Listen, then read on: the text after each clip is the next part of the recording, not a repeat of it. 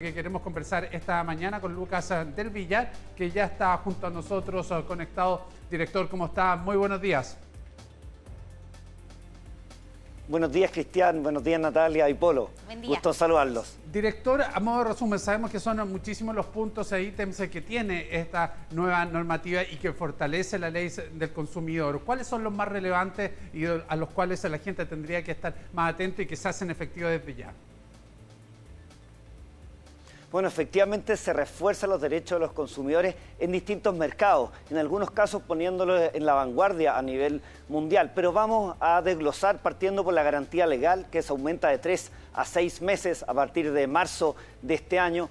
También el retracto, o sea, la posibilidad de arrepentirse en la compra por Internet, en la compra a distancia de 10 días desde que se reciben los productos. También en materia de eh, automotoras, compras de vehículos nuevos, un estándar de información, libre elección de los servicios técnicos para mantener la garantía legal, información respecto a los costos de mantención para mantener esta garantía de los vehículos nuevos también y también un refuerzo muy relevante en materia de pasajeros aéreos, los derechos que le asisten, las prestaciones en el caso de negación de embarque, las compensaciones automáticas que pueden llegar hasta más de 600 mil pesos.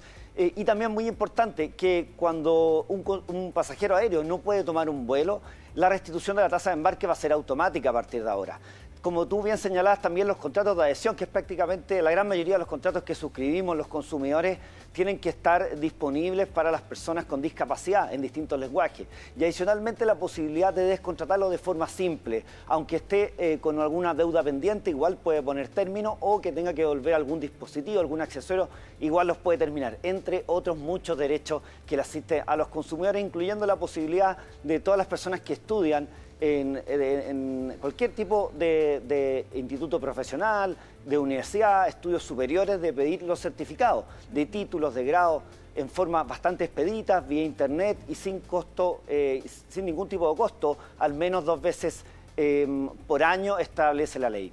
Director, ¿qué se entiende por garantía legal? Le pongo un ejemplo. No sé, me compré unos zapatos y resulta que al tercer mes o al quinto mes se me rompieron puedo ir y devolverlos, por ejemplo, pero están usados. ¿Cómo se compatibiliza la garantía legal con la calidad de un producto?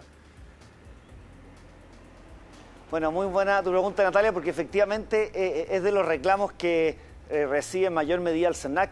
Hay que distinguir la garantía legal cuando un producto sale fallado, con defectos de fabricación o no cumple las especificaciones que se dio al momento de comprarlo por el consumidor. Y en ese caso la garantía se amplía seis meses. Y esa garantía establece que el propio consumidor es, es el que tiene la elección entre la reparación, entre la devolución del dinero o la reposición por un producto nuevo. Y establece un estándar de calidad de los, de los productos que se venden en nuestro país y se aumenta al doble el plazo a partir de marzo de este año. Director, eh, hay un porcentaje eh, que es importante y además es creciente de personas que compran eh, a través de plataformas de internet que, no son tan formales o que son derechamente informales a, a, través de Instagram, a través de otras plataformas. ¿Y qué pasa con los derechos del consumidor en ese tipo de casos? Bueno, las personas que compran por internet o de forma remota, puede ser también telefónicamente, por folleto, cualquier forma en la cual no tenga un contacto directo con el producto, muchas veces lo que tiene que hacer el consumidor es confiar en la fotografía, el video, las descripciones que le da la empresa. Si es que eso no se cumple, si las expectativas quedan defraudadas, el consumidor tiene dentro del plazo de 10 días la posibilidad de retractarse, de arrepentirse, de devolver el producto. Eh, en buenas condiciones, obviamente. Y esto facilita el que los consumidores puedan em, acceder a mejores bienes y las empresas, aunque sean de menor tamaño, en la medida que se dediquen habitualmente a vender productos, eh, y en este caso a través de Internet o de, forma eh, a distancia, como hemos señalado, tienen la obligación de cumplir con la ley del consumidor en nuestro territorio y por eso tienen que devolver em, el dinero y recibir los productos como establece este retracto que ya empezó a regir el 24 de diciembre del año pasado. Para complementar esa pregunta, director, eh, eh, Polo me permite, es efectivamente, aunque hay una persona que no entregue boleta, que venda por Instagram, que es muy eh, común hoy día y que hay un trato directo entre ambas partes, también están bajo esta normativa, o sea, uno también puede devolver y ellos tienen que entregar el producto. Buena pregunta. Toda persona natural o jurídica que venda un producto de forma habitual, que se dedique a eso, que no lo haga solamente una vez, como podría ser cualquier consumidor que vende un producto porque viaja, por ejemplo, aquel que se dedica a venderlo habitualmente, tiene la obligación de cumplir con la ley del consumidor. Obviamente que tiene la obligación de entregar boleta, es un, eh, imperativo eh, fiscal, tributario, pero adicionalmente tiene que cumplir con la ley del consumidor. Las multas son bastante altas para el incumplimiento. Por cada infracción se puede pagar hasta 15 millones de pesos y puede ser denunciado por cualquier consumidor que no le cumpla, por ejemplo, en el derecho a retracto dentro de los 10 días desde recibido el producto. Y además debe enviar una confirmación de la venta o del servicio que se contrata y si no se envía esa confirmación, ese plazo del retracto se amplía hasta 90 días como establece la legislación. Director, em, ¿podemos ahondar en el tema de los pasajes aéreos? ¿Cómo va a ser la nueva ley? ¿Qué pasa si compré un pasaje, lo quiero devolver, lo puedo pasar a otra persona? Porque hasta ahora uno si quiere cambiar un pasaje tiene que pagar de repente multas que son muy, muy altas. ¿Cómo va a cambiar en ese punto?